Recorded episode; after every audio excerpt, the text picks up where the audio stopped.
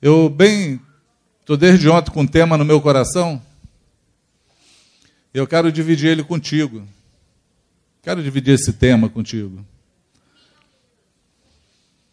Eu eu essa semana, quer dizer ontem particularmente, ficou mais forte.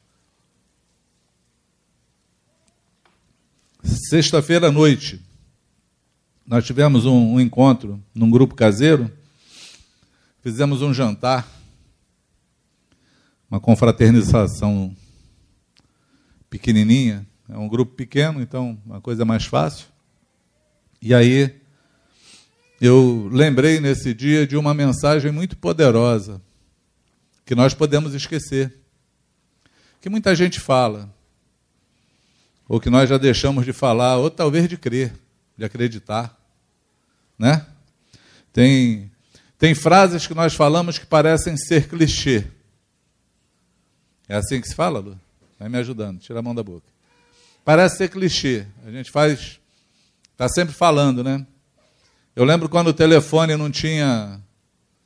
É, não era nem colorido e nem tinha internet, mas aí teve uma evolução no telefone celular. E qual foi essa evolução? foi que a gente poder, podia pegar e botar o nosso nome na frente do telefone. Quem lembra disso? Olha, isso foi uma evolução grande.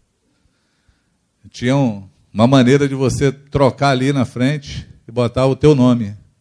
Aí personalizou o telefone. Ele era preto e branco. E aí eu botei no meu assim, Jesus te ama. Aí fui criticado por alguns ímpios quando pegavam meu telefone. Ah, como é que eu vou saber que o telefone é teu?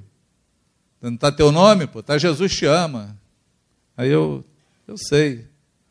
Não está meu nome não, mas está minha identidade.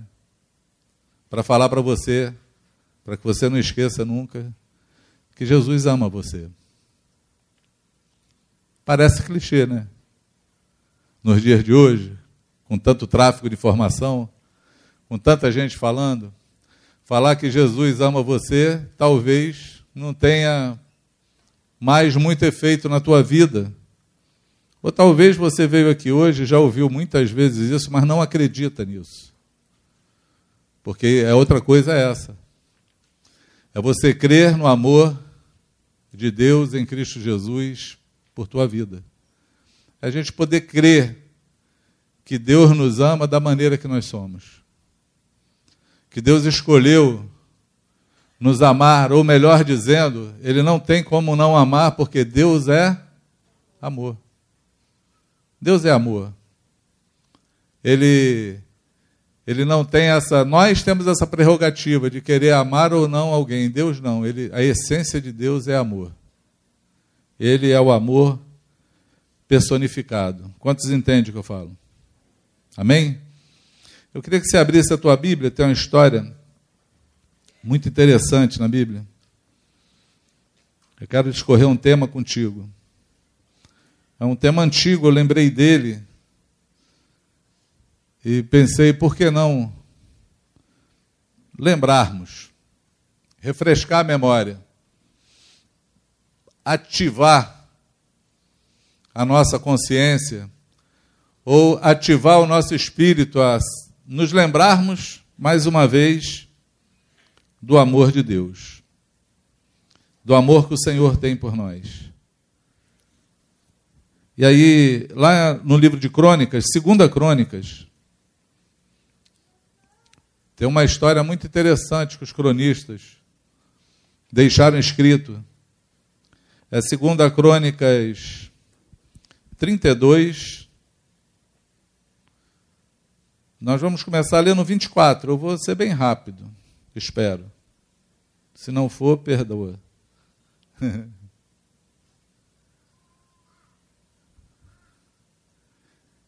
Quem achou diz amém. Quem não achou pode dizer assim: misericórdia. É.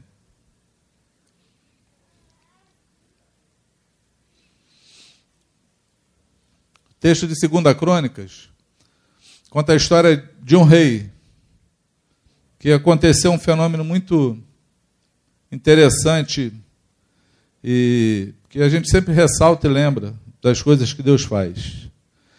É 2 Crônicas 32, 24, eu falei não? Diz assim: Naqueles dias adoeceu Ezequias mortalmente. Então orou ao Senhor, que lhe falou e lhe deu um sinal. Mas não se, mas não correspondeu Ezequias aos benefícios que lhe foram feitos, pois o seu coração se exaltou, pelo que houve ira contra ele, contra Judá e Jerusalém. Ezequias, porém, se humilhou por ter exaltado o seu coração. Ele, os habitantes de Jerusalém, e a ira do Senhor não veio contra ele nos dias de Ezequias. Teve Ezequias riquezas e glórias em grande abundância. Proveu-se é, de tesourarias para prata, ouro, pedras preciosas, especiarias, escudos e toda sorte de objetos desejáveis.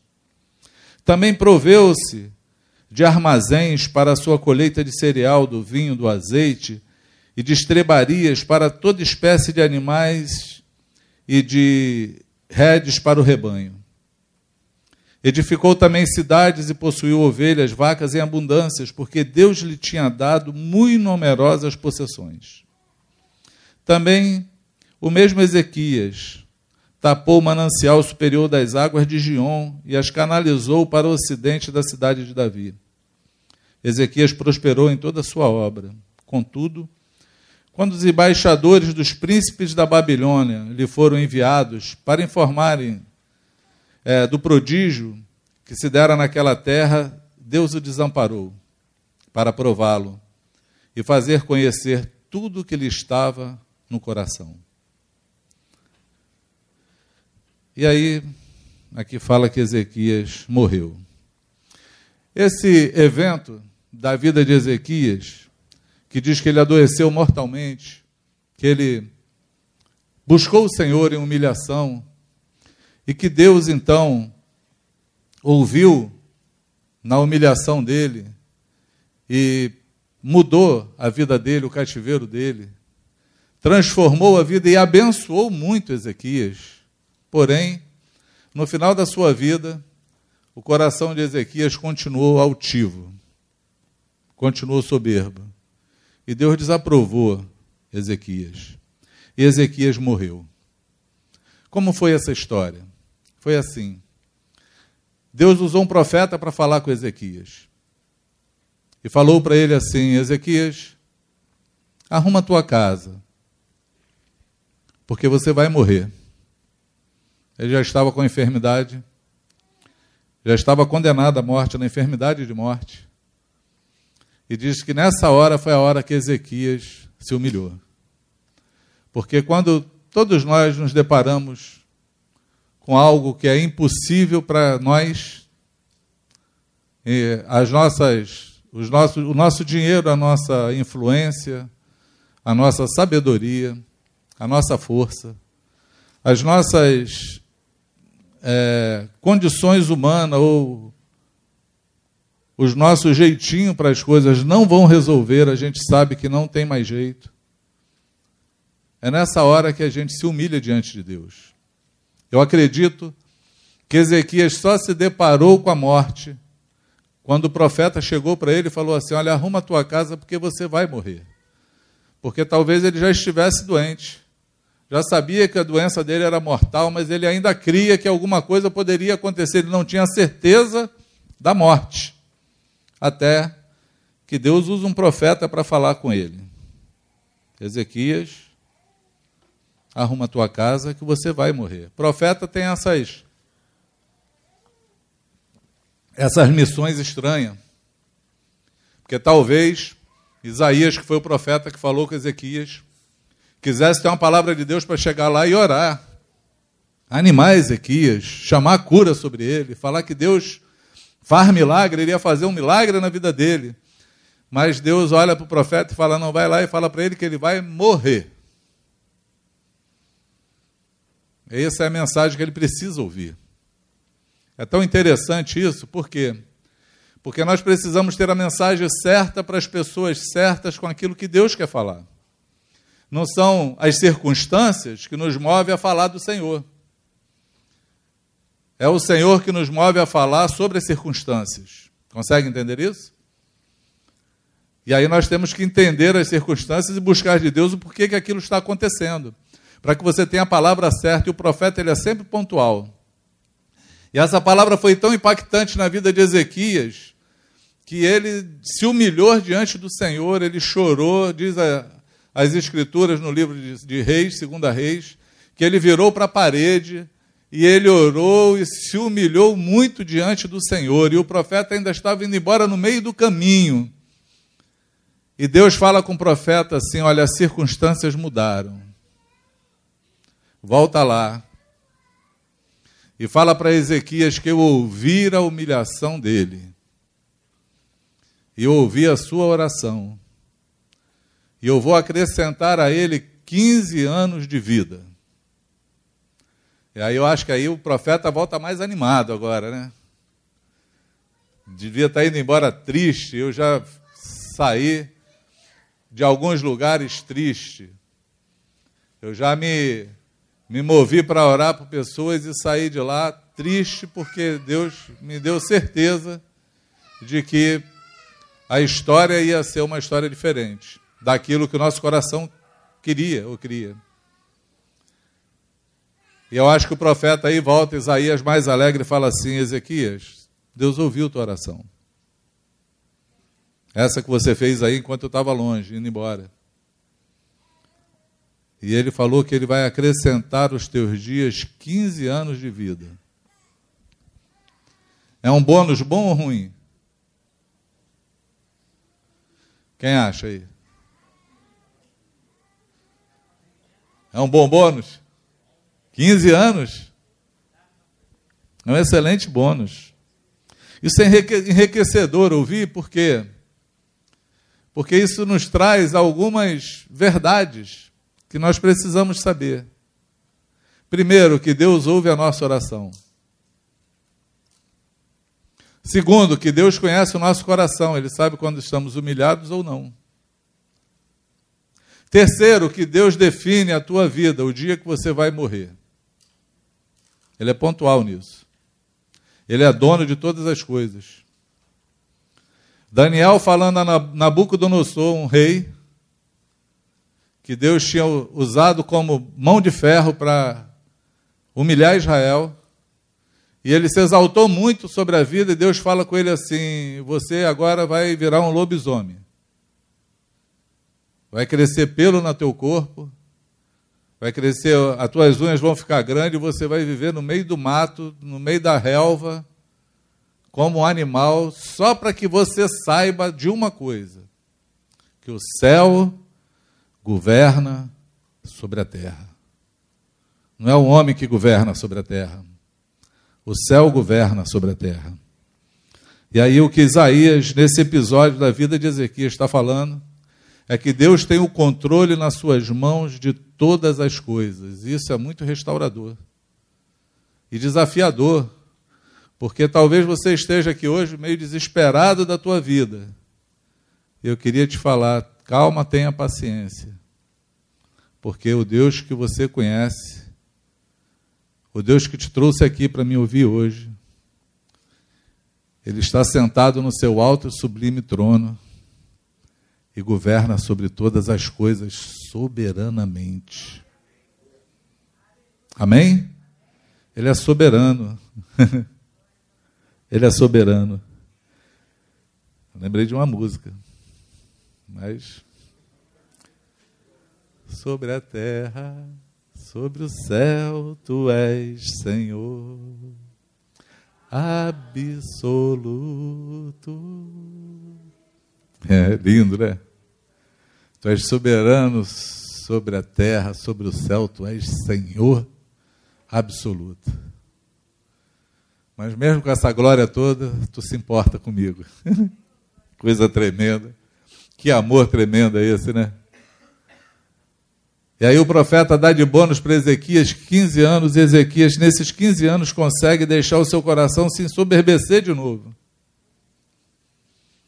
Mas Deus cumpre a sua palavra. Deus deu 15 anos e Deus não é homem para que minta, também não é filho do homem para que se arrependa. Chegou o prazo, morre Ezequias. E nasce seu filho. Na, na verdade, não, seu filho já tinha nascido, começa a reinar no seu lugar. Manassés. Estamos no capítulo 33, agora diz assim: Tinha Manassés 12 anos de idade, quando começou a reinar, e 55 anos reinou em Jerusalém. Fez o que era mal perante o Senhor, segundo as abominações dos gentios, que o Senhor expulsara das suas possessões de diante dos filhos de Israel. Pois tornou a edificar os altos que Ezequias, seu pai, havia derribado levantou altar, altares aos Balaíns e fez postes ídolos e se prostrou diante de todo o exército dos céus e, os, e serviu. Edificou altares na casa do Senhor, da qual o Senhor tinha dito: Em Jerusalém porei o meu nome para sempre. Também edificou altares a todo o exército dos céus, nos dois átrios da casa de Deus queimou seus filhos como oferta no vale do filho de Inom. Adivinhava pelas nuvens, era agoreiro, praticava feitiçarias, tratava com necromantes e feiticeiros, e prosseguiu em fazer o que era mal perante o Senhor para o provocar a ira. Também pôs a imagem de escultura do ídolo que tinha feito na casa de Deus de que Deus dissera a Davi e a Salomão, seu filho, nessa casa e em Jerusalém, que escolhi de todas as tribos de Israel, porei o meu nome para sempre. E não removerei mais o pé de Israel da terra que destinei a seus pais, contanto que tenham cuidado de fazer tudo o que lhes tenha mandado, toda a lei, os estatutos e os juízos dados por intermédio de Moisés. Manassés fez errar a Judá e os moradores de Jerusalém, de maneira que fizeram pior do que as nações que o Senhor tinha destruído diante dos filhos de Israel. A história bíblica diz que Manassés foi o pior rei que Israel já teve. É filho desse homem que Deus deu a ele 15 anos de vida.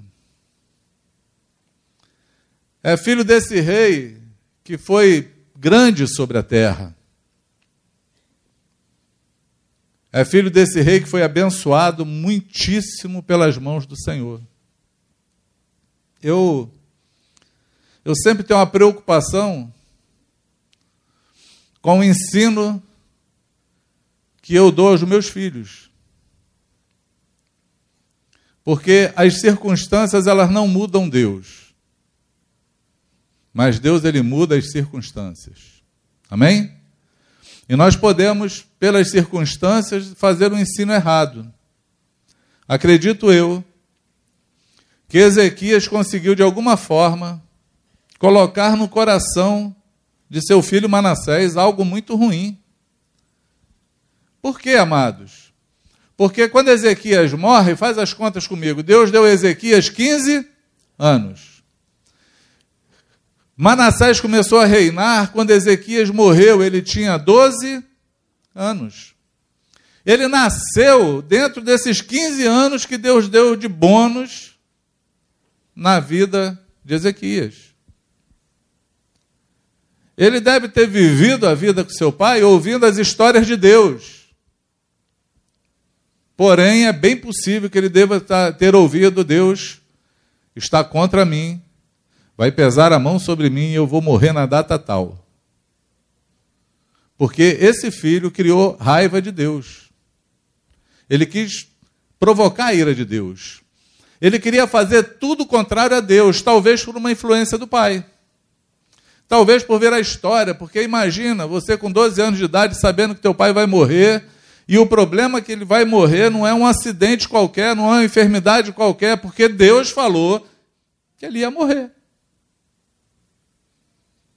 É bem possível que ninguém consiga gostar de um Deus dessa forma.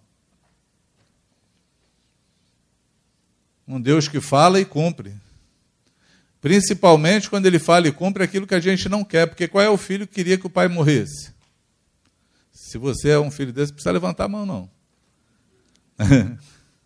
é, eu já passei com umas coisas estranhas na vida, então.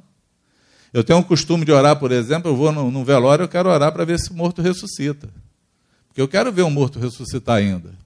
A Bíblia fala, Jesus falou que a gente ressuscitaria os mortos, mas eu tive um velório que não deixaram orar. Eu tive um velório que eu falei, eu vou orar para ver se ele ressuscita, e falar, não, não, pastor, deixa como está. Morreu, morreu. Senhor, o Senhor o tenha. E eu. Então, é, como é que é o negócio? É, não deixaram, não. Já foi. Meu Deus do céu. Mas deve ser muito difícil a gente ver alguém que queira ver os seus, seus pais morrerem. Eu acho que todo filho, ele ora e quer ver o seu pai vivo, principalmente com 12 anos de idade. Sim ou não? Estou errado na minha conclusão? Não. Mas Deus tinha propósitos. Deus já vinha trabalhando e falando com Ezequias em toda a vida dele. A morte de Ezequias não quer dizer que ele não tenha sido agraciado por Deus. Deus enriqueceu Ezequias. Deus fez da vida de Ezequias um reinado próspero. Deus abençoou Ezequias. Deus tratou da vida de Ezequias como ele deveria ter tratado para tratar do coração dele. Porém, a raiva do seu filho fez com que ele fizesse todo esse desastre em Israel, com que ele se revoltasse em tudo que se chamava Deus, com que ele quisesse fazer tudo contrário a Deus, porque a revolta, a ira, é a rebeldia é algo que assola o coração das pessoas e é toda rebeldia ela é contra Deus, ela nunca é contra o homem. Você pode achar que você está se rebelando contra o teu pai, você está se rebelando contra Deus. Porque toda autoridade é constituída por Deus. Amém? Toda autoridade, ela é constituída por Deus. E você, na autoridade, ou você recebe dela o louvor, o prêmio, ou você recebe dela o castigo. Não é assim? Paulo fala isso em Romanos. Ele fala: se você não quer temer a autoridade, faz o bem, terá louvor dela. Mas se não fizer, ela não traz à toa a espada na mão. Ela vai cumprir a justiça de Deus na tua vida.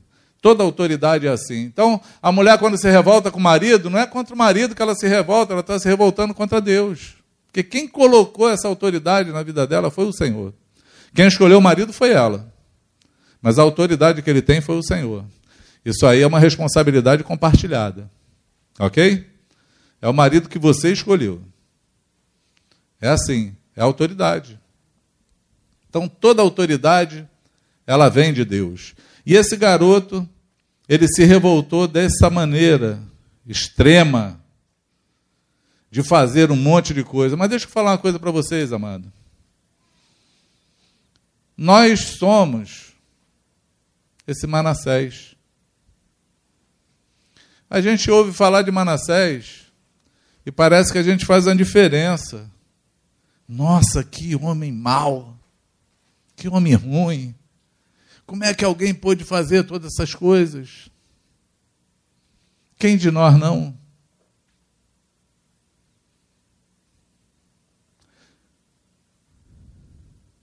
Qualquer um de nós está aqui hoje. Já fizemos ou, so, ou somos capazes de fazer coisas piores do que essa? Todos nós transgredimos contra Deus. Todos nós fizemos coisas que desagradaram a Deus.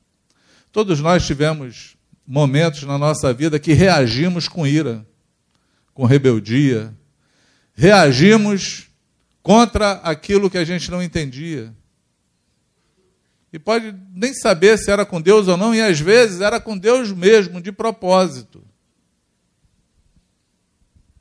Quantos não cansaram de esperar alguma coisa no Senhor? Quantos não pediram e não receberam e aí se, se iraram, se revoltaram?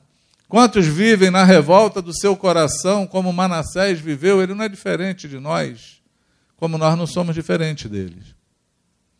Consegue entender isso? Todos nós, na perspectiva de Deus, estamos no mesmo lugar que Manassés. Porque existem rebeldias que elas são declaradas, como existem rebeldias que elas são incubadas. Porque existe o rebelde ativo e o rebelde passivo. Mas porque é passivo não deixou de ser rebelde. Entende o que eu falo? Sim ou não? Estamos indo bem? Está todo mundo pensando onde esse pastor quer chegar hoje. Falou e quer falar de amor, só falou de desgraça até agora. Que coisa doida, né? Mas vamos continuar lendo.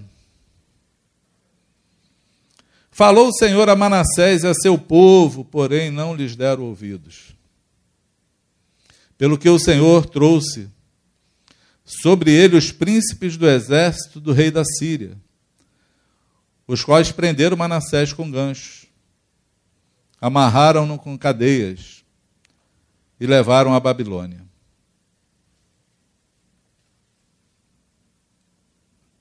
Quando eu falo que o céu governa sobre a terra, a Bíblia sempre me mostra isso. Porque imagina, alguém pode pensar assim: bom, aí os inimigos de Manassés pegou ele. Mas a Bíblia fala assim: trouxe o Senhor os seus inimigos contra ele. Quem trouxe? Deus. Deus trouxe. Porque Deus movimenta a terra, mas ele tem um motivo para fazer isso. Ele quer você. Ele quer a mim. Ele quer cooperar com a gente. O pai, quando quer disciplinar o seu filho, ele chama para conversa, pega a varinha lá e fala: ó, Você me desobedeceu, você fez isso errado, isso não é bom. Pum, pum, pum. Ele aprendeu.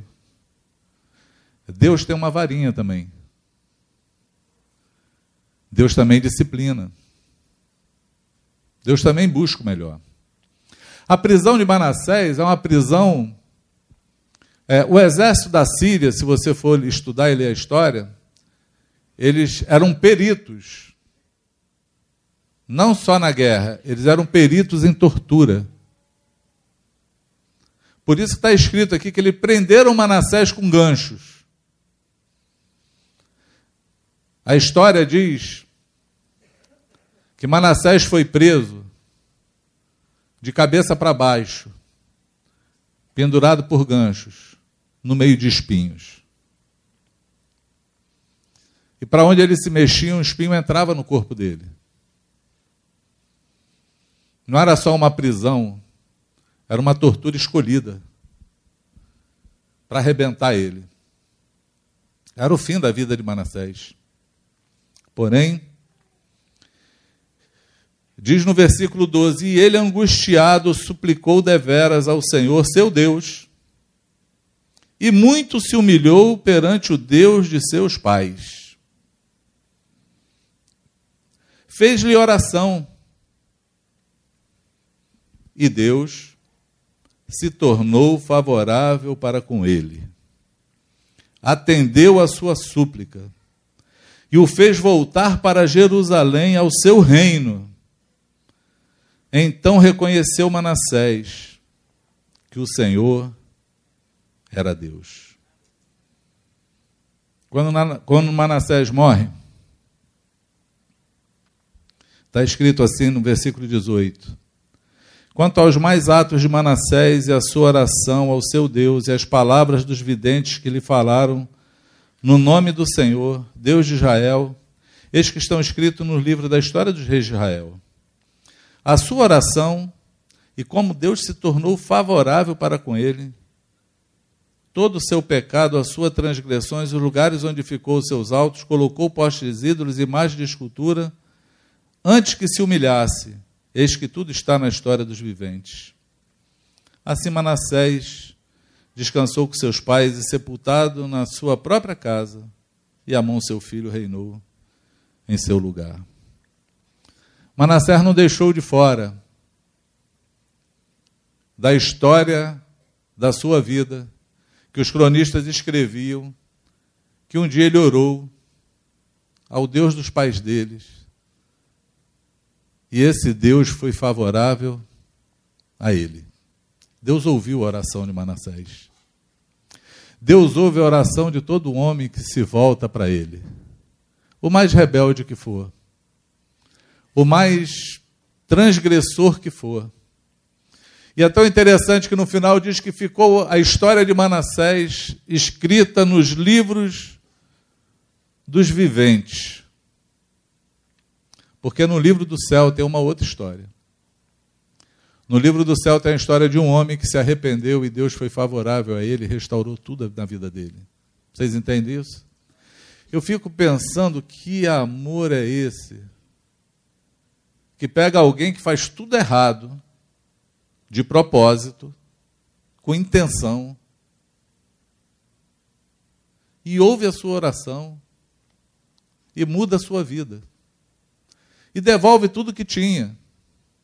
E faz prosperar. Quem conhece alguém que faça isso? Quem identifica um amor desse em algum lugar? Você identifica? Sim ou não?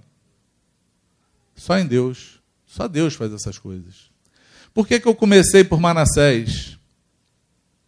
Porque tem um versículo bíblico, um versículo áureo, uma história que nós não podemos esquecer nunca.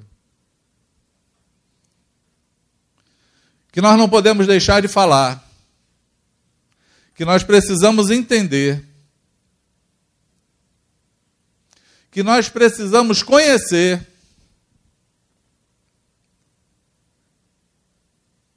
É que Deus amou o mundo de maneira tal que deu o seu único filho, para que todo aquele que nele crê não pereça, mas tenha vida eterna. Nós nunca podemos esquecer que Deus enviou Jesus para aqueles Manassés que não sabem o que fazer da vida, para poder resgatá-los.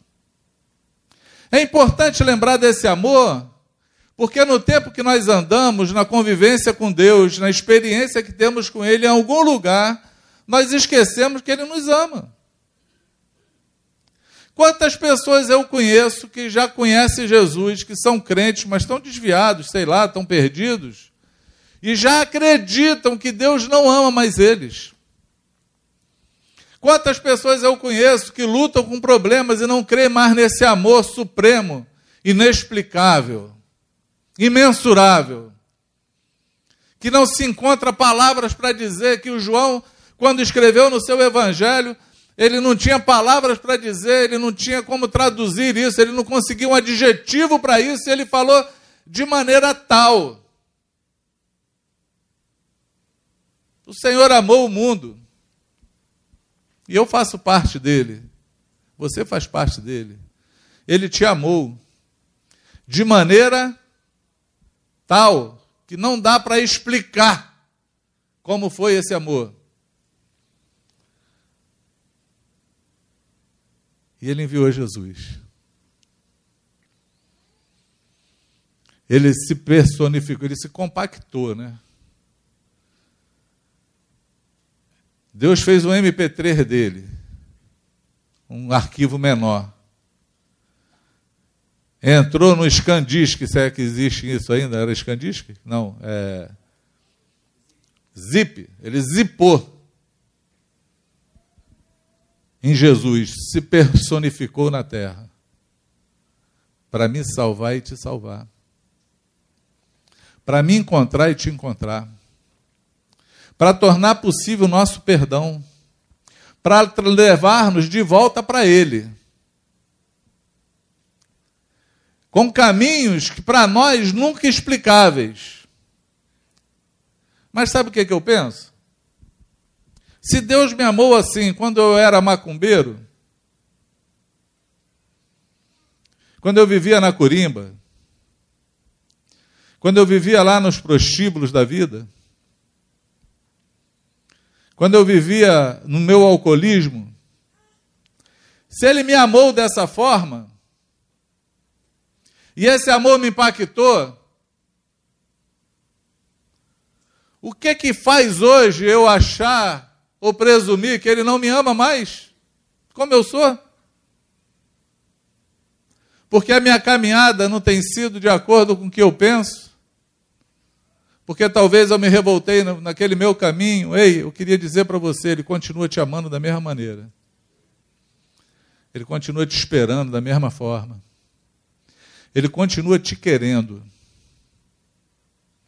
Ele continua movendo céu e terra, governando do céu e criando as circunstâncias na terra, para que você possa se arrepender do teu pecado.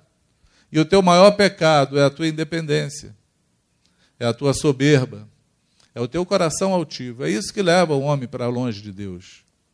Ele continua te amando, te chamando, e com um propósito único de perdoar você e lavar você do seu pecado, para que você possa viver com Ele todos os dias até a eternidade.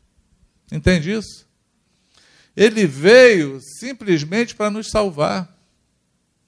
E tem umas coisas que são peculiares nas histórias que nós lemos. É que tanto Ezequias se humilhou e orou quando ele se viu numa situação difícil, Deus ouviu a oração dele, quanto seu filho no pior momento, com a vida toda desgraçada achando que aquela situação da vida dele era para destruir ele. Talvez ele pensasse assim: eu estou aqui porque Deus quer me matar por tudo que eu fiz, porque o salário do que eu fiz é a morte. Mas pelo contrário, o que Deus queria era salvá-lo. Só queria que ele se levantasse para orar para ele, para ele mostrar para ele o quanto ele era bom, o quanto ele era perdoador, o quanto ele era benigno, o quanto ele amava, o quanto ele podia transformar todas as coisas, o quanto ele poderia restaurar tudo que ele tinha e devolver o reino para ele, para que ele prosperasse sobre a sua vida, porque os pensamentos de Deus sobre nós são pensamentos de paz e não de guerra.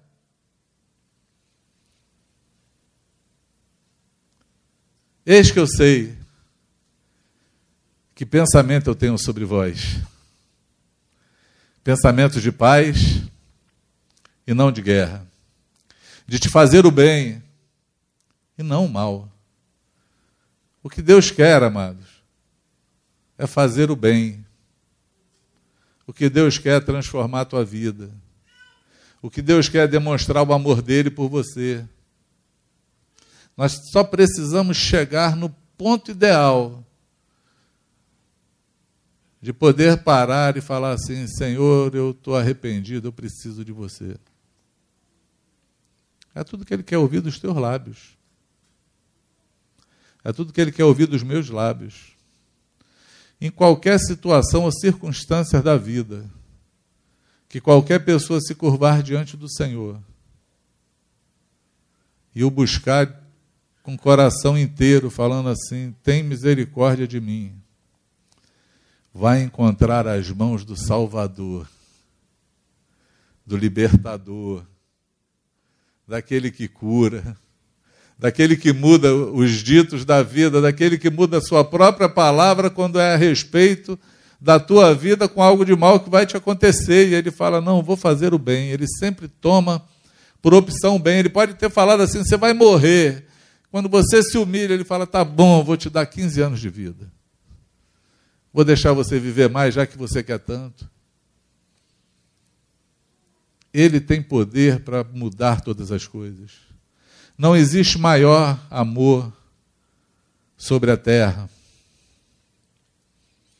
Não existe, João fala assim, não existe maior que esse, Jesus falando, do que dar a vida pelos seus próprios amigos. Ele deu a vida por nós, amados. Não existe amor maior que esse. Eu queria na verdade, eu quero te animar a mergulhar nesse amor. Eu quero te chamar a mergulhar em Jesus.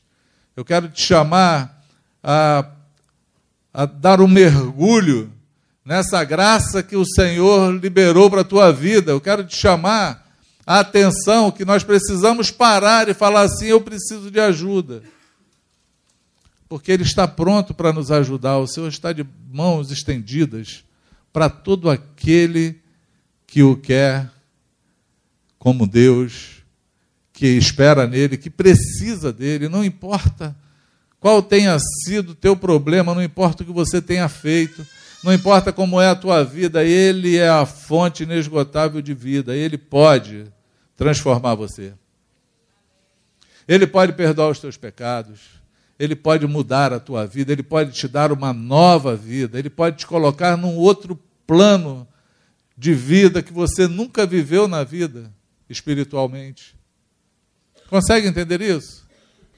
Esse amor é um amor constrangedor, ele é um amor inexplicável.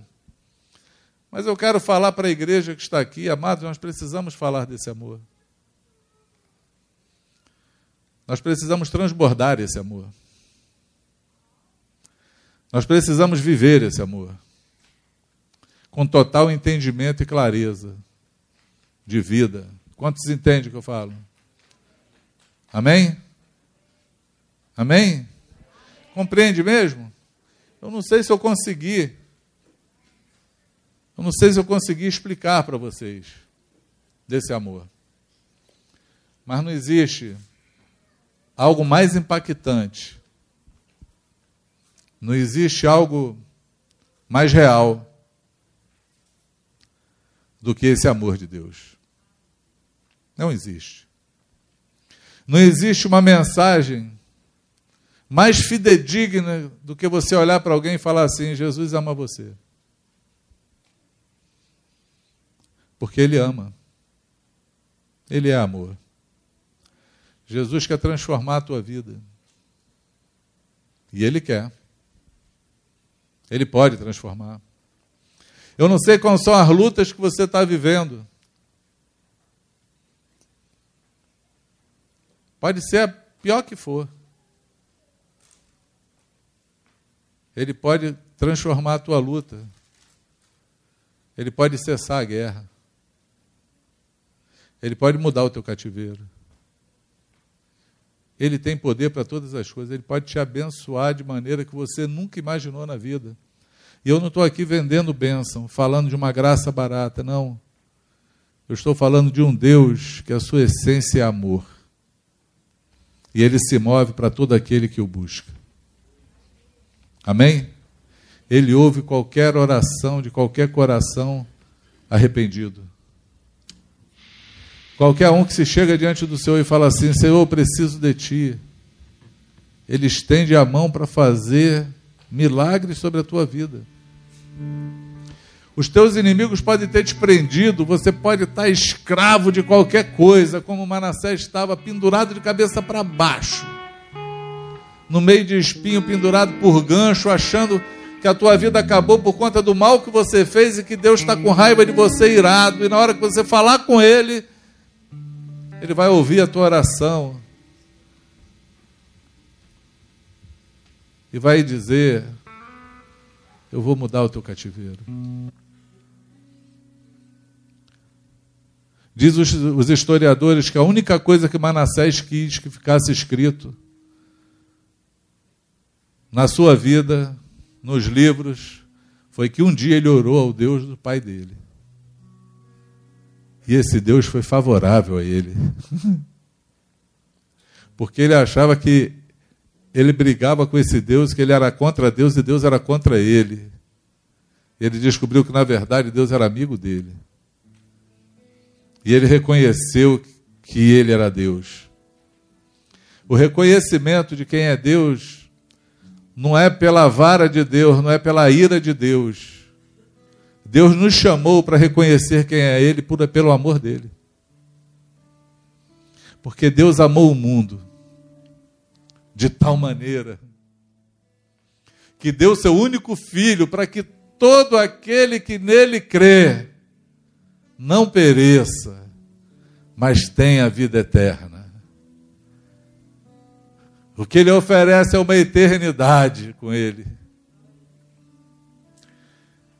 Ele deu o filho, ele pagou, ele deu o sacrifício por você, por mim.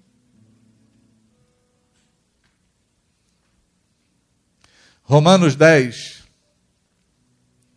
Paulo deixa escrito assim: A salvação está bem próxima de nós, está bem perto. A saber, se com teu coração você crê que Jesus Cristo ressuscitou dos mortos,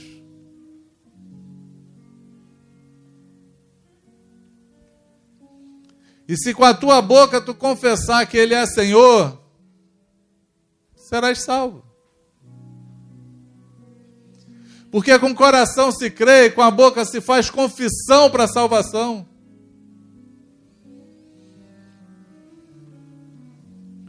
Deus é tão amoroso conosco, amados, que a forma que Ele deixou para que nós nos encontrarmos, encontrássemos com Ele, é tão simples que chega a ser para nós inacreditável. É simples demais. É fé. Fé no coração.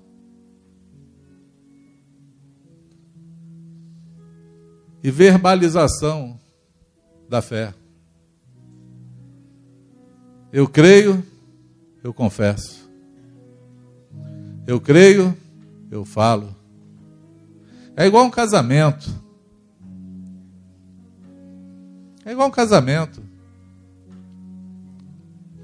Quantos casados tem aqui? Casaram? Quando perguntaram lá para você, é por livre e espontânea vontade que você aceita casar com essa pessoa, tu falou o que, sim ou não? Falar senão não tinha casamento, né? Como você saberia que seria dar certo? Qual a certeza que você tinha que aquilo ali era o que você queria para a tua vida? Nenhuma. A única coisa que tinha no teu coração era fé. Fé que eu fiz a escolha certa. E amor. Essa é a pessoa que eu vou passar o final da minha vida.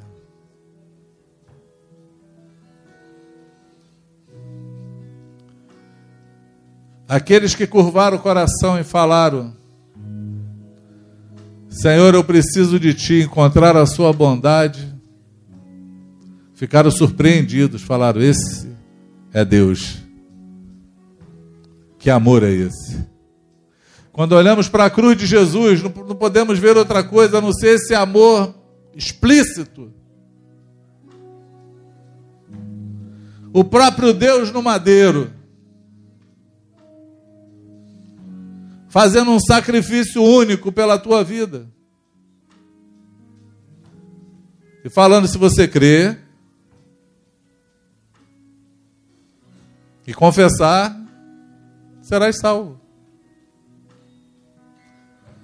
A tua vida muda, transforma, porque esse amor rompe qualquer barreira e cadeia e transforma qualquer pessoa. Quantos entendem o que eu falo? Entende mesmo? É bom falar dessas coisas. Por quê? Porque nós precisamos relembrar qual foi o amor que tocou na nossa vida? Nós precisamos viver nessa condição o tempo todo. Não foi por mim, não foi pelo que eu fiz, não foi pelo que eu estudei, não é por nada que eu tenho, foi porque Ele me amou primeiro. Foi porque eu, mesmo sendo pecador miserável, Ele morreu naquela cruz por amor para que eu pudesse receber esse privilégio. Tudo começou nele, tudo vai terminar nele. Quantos entendem isso? Que amor inexplicável. Que amor incomparável. Que amor sem medida. Como compreender esse amor, como mensurar, como falar do tamanho desse? Não tem como falar, amados. Ele te ama. Amém? Fala assim: Jesus me ama. Ele tem um propósito na tua vida. E os propósitos deles vão se cumprir. Tenha certeza disso. Ele é um Deus que cumpre as suas promessas. Ele é um Deus que cumpre os seus propósitos. Ele é um Deus que faz isso. Amém?